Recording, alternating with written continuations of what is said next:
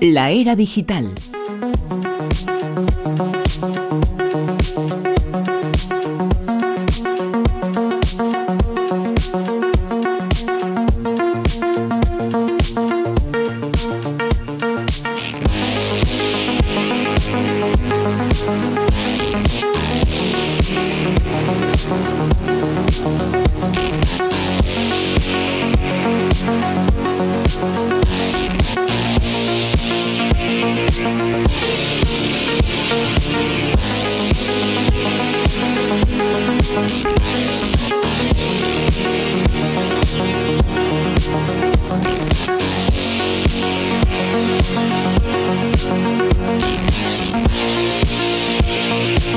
Pues se conoce que Bruno ha venido sin cenar Sí, y se acaba de ausentar un momento. Bueno, se estará cogiendo un bocadillito. no Así sé. que- Yo creo que se ha asustado con esto que tienes aquí de algo de las páginas porno. En cuanto digamos esta palabra, ya verás cómo viene inmediatamente. No lo sé, no lo sé. Yo creo que le ha violentado un poco todo este tema, así que voy a tirar yo solo, pues yo soy un tío echado para adelante. Así que voy a hablaros ahora de eso, de las páginas porno más populares que nos están infectando los ordenadores con malware.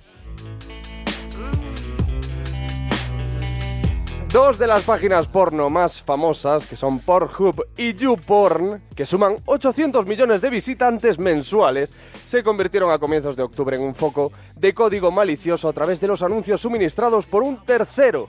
Este ataque no fue un hecho aislado. Poco antes, Xhamster, con 500 millones de usuarios al mes, 500 millones de usuarios al mes, que se dice pronto, Bruno. ¿Qué tal? Bien. 500 millones de usuarios al mes tiene Xhamster. Es que ya está, Bruno, aquí ya está con nosotros en la mesa. Ya te he dicho yo que en cuanto dijéramos páginas porno, volvía rápido. Claro, es que eh, él eh, Pornhub y yo porno, pero es Hamster dice, ahora sí que entro que esta es la mía. 500 millones de usuarios al mes. Se convirtieron también en un peligro para sus usuarios por el software malicioso de sus anuncios. Y ahora son un buen grupo de respetados sitios para adultos los que se han convertido en el foco de una nueva ofensiva. Pornhub, YouPorn y Xhamster, que suman 1.300 millones de usuarios han sido víctimas de ataques. Los anuncios que aparecen en sitios como DrTuber, Nuvid, Aeroprofile, Iceporn o Xbabe son una trampa. Estos, estos, Ala, ala. esto- estos sitios, los primeros me suenan, los primeros de los que hemos hablado. Esto ya mm, no caigo yo. Eh, según la compañía estadounidense de seguridad informática Malwarebytes, eh, son una trampa todos estos sitios. Tanto es así que ni siquiera es necesario que los usuarios pinchen en ellos para que sus equipos se infecten.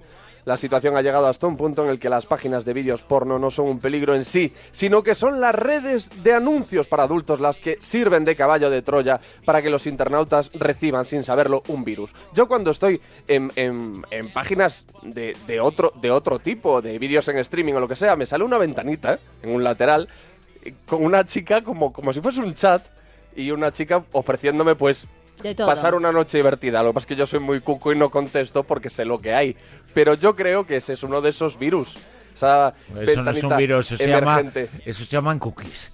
Es decir, lo que tú hayas No, hecho... pero los cookies es lo que sé, y lo que queda No, no. registrado en el ordenador de lo que claro, tú has... claro. Entonces hay como... Tú has hecho determinada cosa, te sale eso.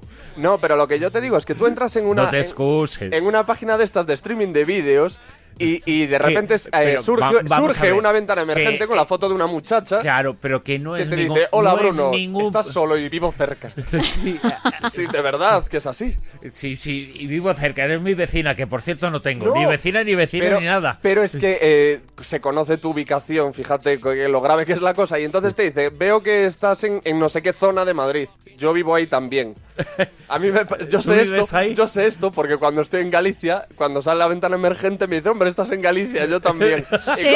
Y, cuando estoy en Madrid me dice, hombre, estás en Madrid, yo Pero- también. Eh, es mejor ver determinadas páginas, esas, que ver determinados periódicos, por ejemplo. Pero ¿eh? te dice- Es más peligroso. ¿Pero te dice que tienes cortinas en las ventanas o...? No, no, tanto no me dice. No, eso ya, ahí entonces ya tendría que levantar el teléfono a lo mejor y hablar con la policía, que no sería la primera vez porque soy un hombre acosado por las fans y alguna que otra vez tuve que recurrir a las fuerzas de seguridad para A poder ver. salir de casa. Hay que recurrir en muchas ocasiones a las fuerzas de seguridad para denunciar cosas eh, que hacen que cada vez eh, se sabe más los cibercriminales. Sí, porque todos sabemos que es peligroso eh, la información bancaria, acceder a nuestra cuenta bancaria desde diferentes dispositivos en los cuales no tengamos confianza o incluso en los que sí tenemos confianza, pero lo que no sabíamos tanto es que también hay muchísimo riesgo con los datos médicos. Los cibercriminales ganan 10 veces más con la venta de datos médicos que tarjetas de crédito. Es un titular que figuraba esta semana en el 20 Minutos, en el diario 20 Minutos. Los ciberdelincuentes han puesto sus ojos en la industria sanitaria, un sector que cuenta con una seguridad insuficiente.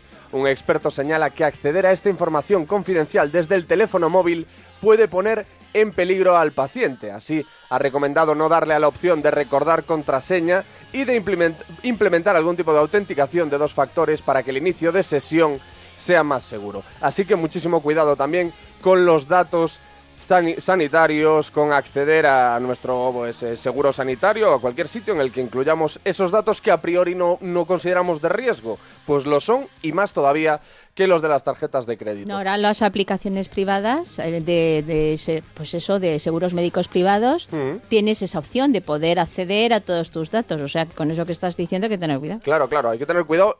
Y también hay que tener cuidado con el tiempo, que es una cosa que no pasa nunca en la era digital, pero hoy sí, vamos mal de tiempo, así que pasamos directamente a la última de las noticias. No, no, todavía. Jorge Zamorano tiene, tiene el dedo. Eh, tiene el dedo que, se ha ido a ver la página porno muy rápidamente. Un titular y pasamos a la siguiente, por lo menos eh, ya para saber por qué. Sí, que una mujer eh, localiza al ladrón de su bolso en Facebook y consigue que le devuelva el dinero a plazos. El ladrón sustrajo a la víctima un bolso con 350 euros. La víctima, una mujer holandesa, decidió realizar una campaña en Facebook para encontrar al ladrón cuyo rostro era visible en las grabaciones de seguridad. Y como siempre hablando de apps, eh, de aplicaciones, y esta nos habla de traducir el llanto de un bebé. bebé.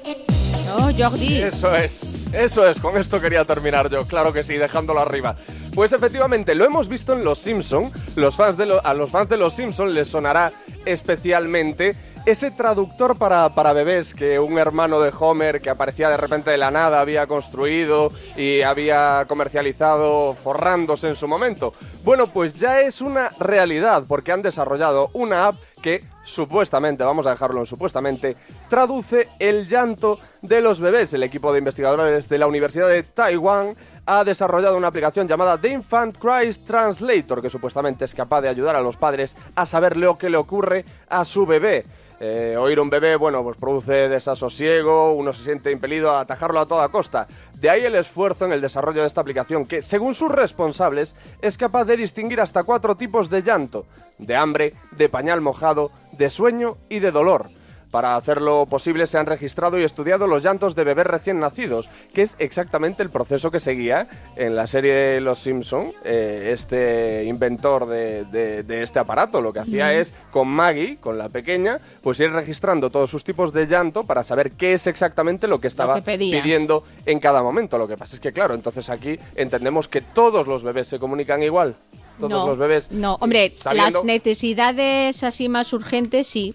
Claro, pero sabiendo, por ejemplo, que, que, eh, las eh, capacidades comunicativas de cada niño, eh, algunas llegan antes, otras tardan más. Hay niños que mm, tienen la capacidad de hablar antes, otros la desarrollan más tarde, entonces no sé yo cómo será el tema de la comunicación. Por cierto, Alex, preparado, estás eh, calentando la garganta porque ahora hasta las 6 de la mañana. Estoy a, Los oyentes en de Onda Cero se te nota, ¿eh? van a disfrutarte. A ti no son horas. Tío, se me nota.